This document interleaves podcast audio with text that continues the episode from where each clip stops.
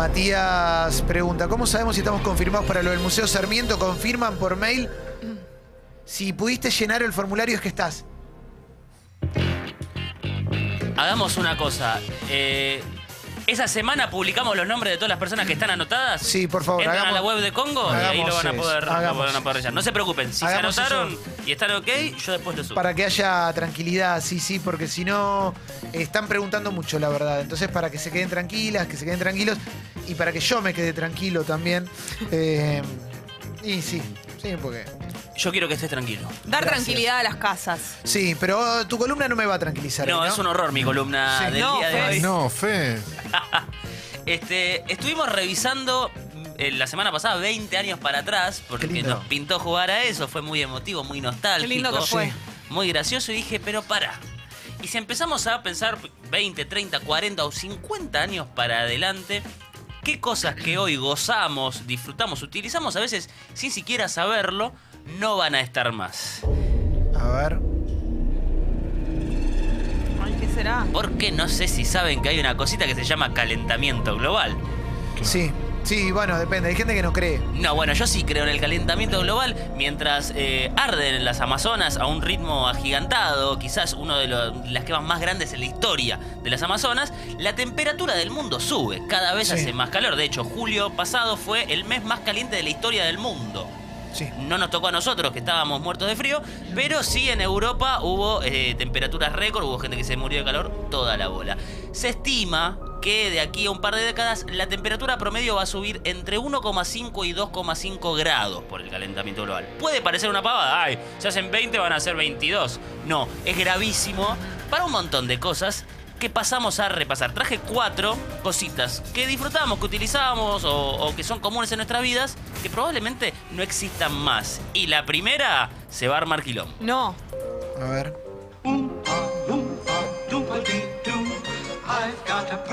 Esto viene de, de un rumor que se, ocurrió, se corrió en 2014 y es que para 2050 no va a haber más chocolate.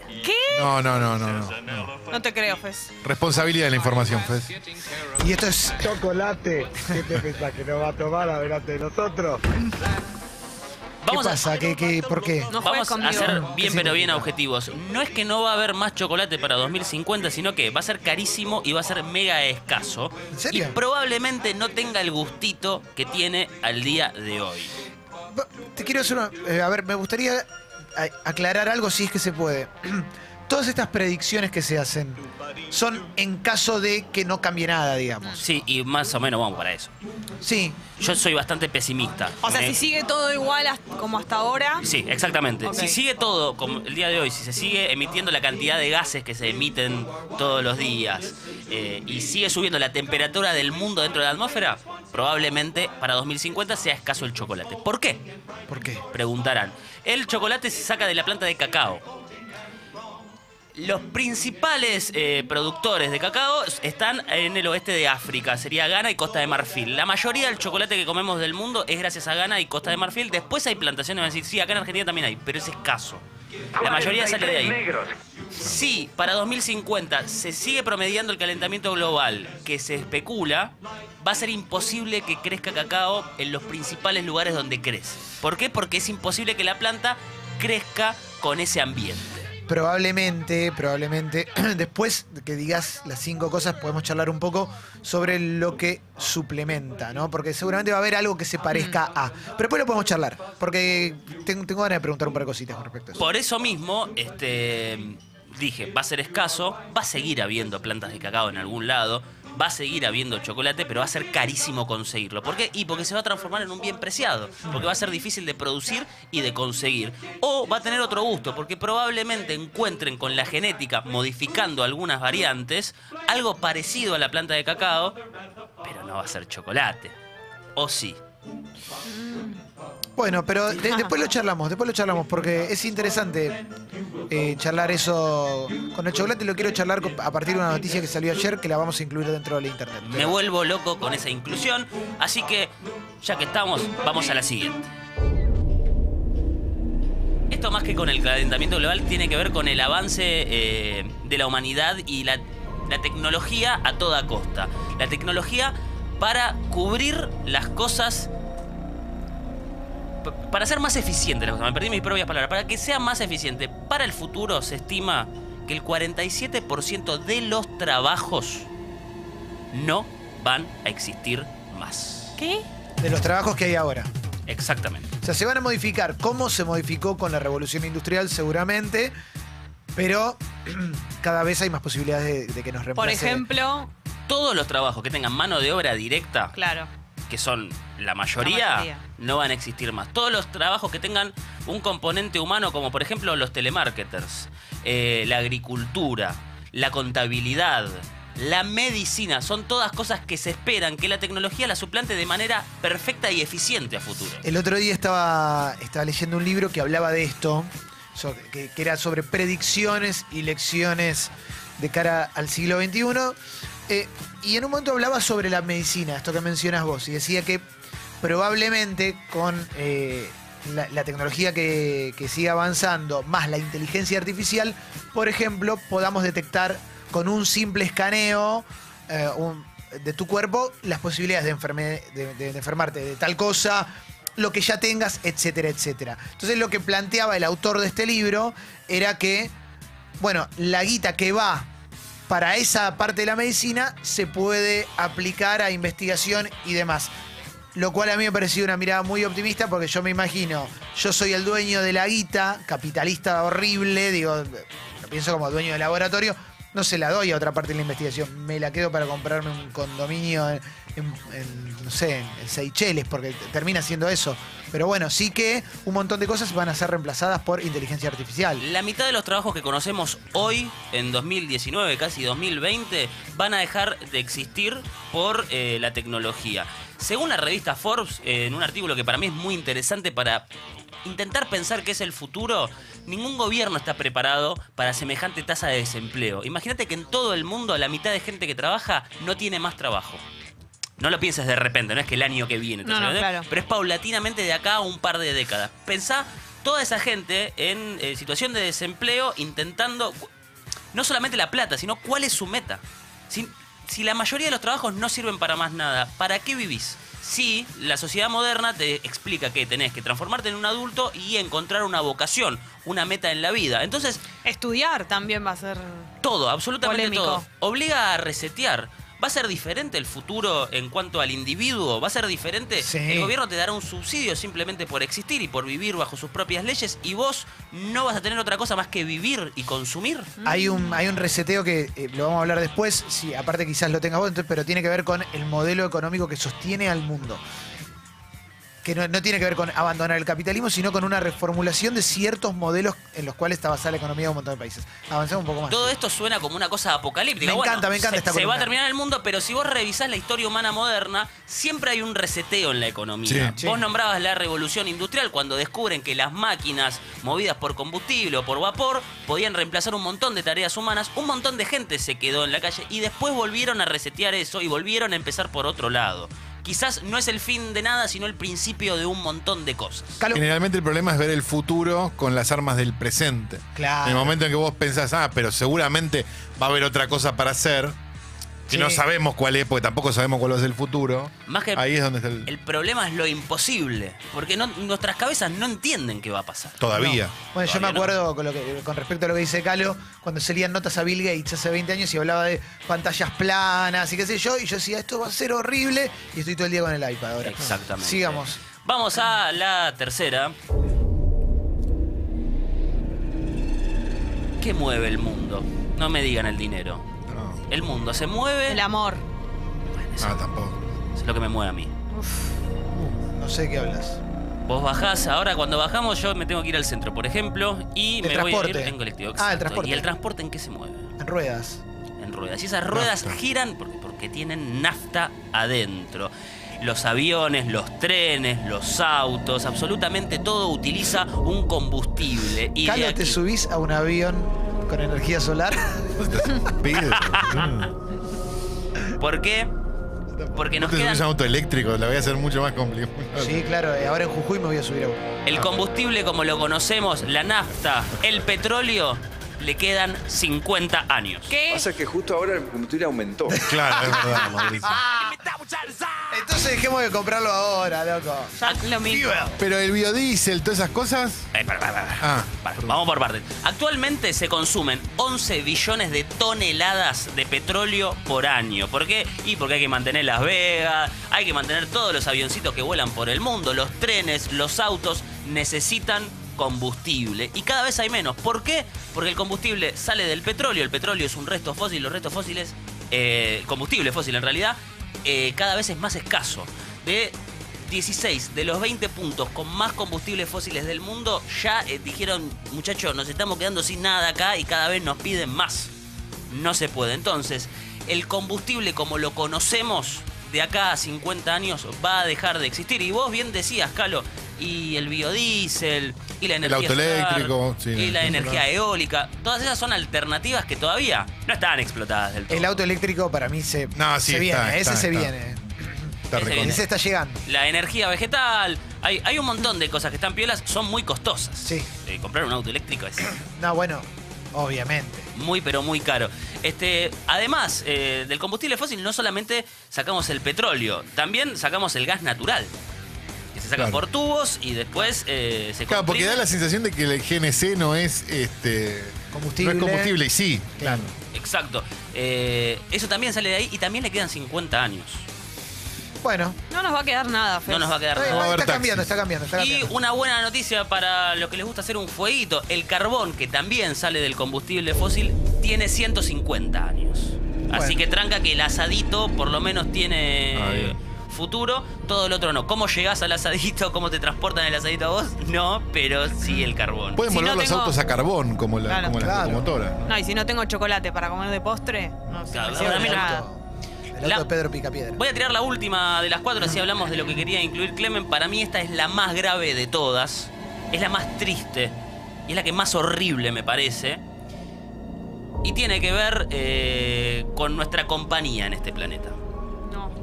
¿Por qué? Porque no estamos solos, eh, no estoy hablando de extraterrestres, sino estoy hablando de la fauna. Se estima que de acá a 50 años va a haber 1700 menos especies animales. No. No me sorprende nada, no me No. sorprende nada. No, no te sorprende para nada. Y lo que está, las imágenes que nos llegan del Amazonas son un ejemplo absoluto de esto que estoy diciendo. ¿Por qué? Porque el hábitat de los animales cambia. Vamos a desconfigurarlo. Pensá vos que te levantás todos los días en tu casa, no sé, vivís en un departamento, vivís en un PH, vivís en una casita, en donde sea que vivas. Imagínate que de repente te levantás y la mitad de la casa no está. No está el techo. O no hay una de las paredes. Tu vida cambia. ¿Qué haces? Buscas irte a otro lado. Sí, el tema es que salgas de tu casa y haga 75 grados, no tengas agua para tomar, porque no es que ni siquiera buscas otro lado, es que te morís ahí en el momento. Claro, más fácil. Imagínate que el lugar donde vos habitás es prácticamente inhabitable. No podés tomar agua, no te podés bañar, no podés comprar comida, no podés hacer absolutamente nada. Te vas a otro lado. El cambio de hábitat que estamos proponiendo desde el calentamiento global y también la agricultura forzosa y un montón de cosas más está obligando a que de acá a 50 años 1700 especies no existan más. Em, esto tiene que ver también con, con esta cuestión que la, la charlamos el otro día, de que hay un montón de, de economías que están basadas en, en la agricultura eh, y, en, y en la minería y, un y bueno, que todo esto lo que hace es apelar a la deforestación para poder tener terrenos. Sale en todos lados, eh, vos lo podés ver o no, digo, vos podés pensar que es una moda de Palermo, pensar en no comer carne por el planeta o eh, ver que desde la ONU, los chefs más, reconocidos, Malman mismo lo dijo, que es un tipo que si te puede te crucifica un carnero, pero él el chabón te dijo, la gente tiene que dejar de comer carne en algún momento. El estudio está en nature.com, está en inglés, pero es bastante interesante. Este, los que más afectados están son los anfibios, 886 especies menos que van a desaparecer. Lo siguen las aves, 463 especies menos. Y el resto son mamíferos, 373 especies menos. Acá en Argentina, por ejemplo, eh, la pajonera de pico curva, que está en Entre Ríos, también está en Uruguay también está en Brasil, es la que menos futuro tiene. De acá a un par de años va a dejar de existir. ¿Y por qué? Porque no tienen dónde posarse, porque no tienen dónde anidar, porque no tienen dónde tomar agua, porque le cambió el oxígeno. Bueno, en Our Planet, la serie de Netflix, Nuestro Planeta, ahí en general te muestra, ¿viste? Sí. Cómo, cómo hacia Sí. dónde está yendo y demás. Con respecto a lo que decías del chocolate, y en base a una noticia que salió ayer. Si no existe más el chocolate de cacao, pero existe un chocolate exactamente igual, ¿lo comes? Sí. Sí. Esa no. Y ayer salió una nota que Kentucky Fried Chicken, eh, que es, bueno, la- la- los polleros, esos ma- Pollo eh, frito. tan populares eh, de Estados Unidos, que es mítico, debe tener como 100 años esa empresa. Me acuerdo que en Green Book está, por ejemplo, Kentucky Fried Chicken. Hizo una colaboración con una marca que se llama Beyond Meat, más allá de la carne, que está probando en, en Estados Unidos eh, nuevos tipos de carne artificial que no incluye animales. Hicieron una colaboración del el primer pollo frito que no tiene, ca- no tiene pollo, digamos. Que es con eh, componentes sanos y que no afecta al ecosistema. Y se agotó en un día, se agotó en medio día. ponele. Todo el mundo lo fue a comprar. Si te dicen que podés comer un asado que no incluye una vaca muerta, ¿te la comes? Sí. Sí. Sí. Me da un poco de miedo la situación esta del, del, digamos, el- Si está no probado. orgánico. digo. Si claro, está probado que no te vas a intoxicar. porque en general, viste que vos decís, si podrías comer un chocolate, porque el chocolate me parece que es Sí. mejor ejemplo. Si pudieras comer un chocolate que no fuera chocolate. Y la realidad es que vos Ya cuando te está compras pasando ahora. un chocolate en un kiosco, claro, el Ya no es porcentaje de chocolate. cacao es Nada, claro. eh, mínimo, es inferior al 2%. Pero si te dicen, digo, es esta- todo otras cosas Esta que parecen un chocolate. está hecha con esto, con esto, con esto, con esto, no te va a hacer mal. Y vos la probás y sale el, el- No, está perfecto, sí, sí, claro, sí, claro. ¿Cómo no? Porque también puede ser que vaya, la alimentación vaya hacia ese lado también en un momento. Es ¿viste? que en algún punto tiene que ser así. A que los sabores sean parecidos, pero, pero en realidad no tengan nada que ver con el componente. Pero vos Sí. imagina, vos mirá qué caprichoso que es que, ah, si tiene el mismo sabor, sí, no tengo ningún problema en darle una mano al planeta Tierra. Si no tiene el mismo sabor, no. Porque lo que importa es eso. Sí. Después no te da igual, el- vos no ves al bicho cuando muere. Te lo digo yo que soy carnívoro, ¿eh? no, no me pongo en Sí, ninguna claro. posición moral de nada. Este, lo que importa es el, el- el egoísmo propio, el individualismo de yo quiero seguir saboreando lo que saboreé siempre, que culturalmente me legaron. Si eso significa que haya 1700 animales menos, tipos de animales menos, si eso significa de que no pueda volver a comer un chocolate, si eso significa, este, bueno, lo del trabajo es capcioso, lo del combustible, todo eso Pasa no lo, importa. lo- lo cultural es también el ritual. Digo, tirar la carne a la parrilla, eso es el ritual que es más difícil de romper, digamos.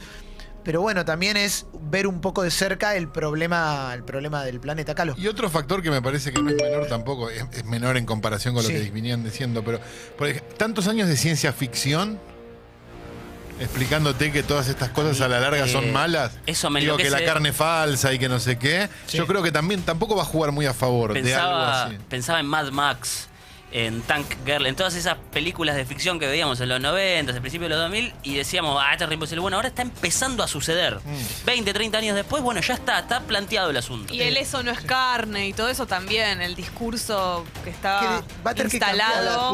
Chicos, escúchenme, yo lo estoy diciendo a lo de Dios, porque si Dios, también, también Dios comió carne, también Dios ba- bajó del cielo y comió carne acá, está comprobado en la Biblia eso. O sea que Dios también está en pecado, quiere decir este tonto. Sí, Dios comió carne. Eh, Flavia nos dice que en Colombia hay Beyond Meat. sí, hay en varios lugares del Sí. mundo, sí, ya. Eh, los números sobre las especies que pueden desaparecer o no. Es ¿eh? carísima. Beyond dato, Meat. sí. Y seguro. Es carísimo. Un patty de Beyond Meat, yo cuando estuve de viaje ahora lo vi. Un patty de Beyond Meat vale, no, no, no- no te puedo decir el cambio ahora, pero te dijera 10 dólares. Clemen, ¿dónde vas a cultivar la no carne que promovés comer? La industria más dañina que tiene nuestro país es la sojera. Nada arruina más el ecosistema que eso. Nada, es que esa soja también es para darle de comer a las El vacas. 90% de esas hojas para darle de comer a las vacas. Eh, y aparte no, no, no se cultiva esa carne de última. se, eh, creo que debe tener otros métodos de producción. Pero, pero por eso no hay que ponerse agresivo, no hay que ponerse a la defensiva, porque son cosas que todavía, de hecho, no llegaron. O sea, falta. Lo que se está pensando es hacia dónde va a ir la alimentación, ¿no?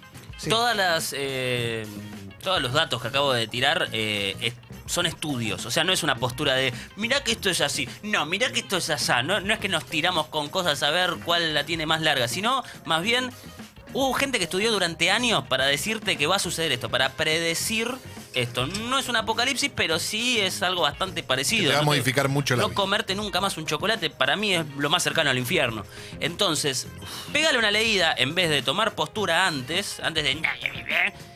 Y qué sé yo, en una de esas podemos ayudar un montón de cosas. Eh, gracias, Fecito. A ustedes.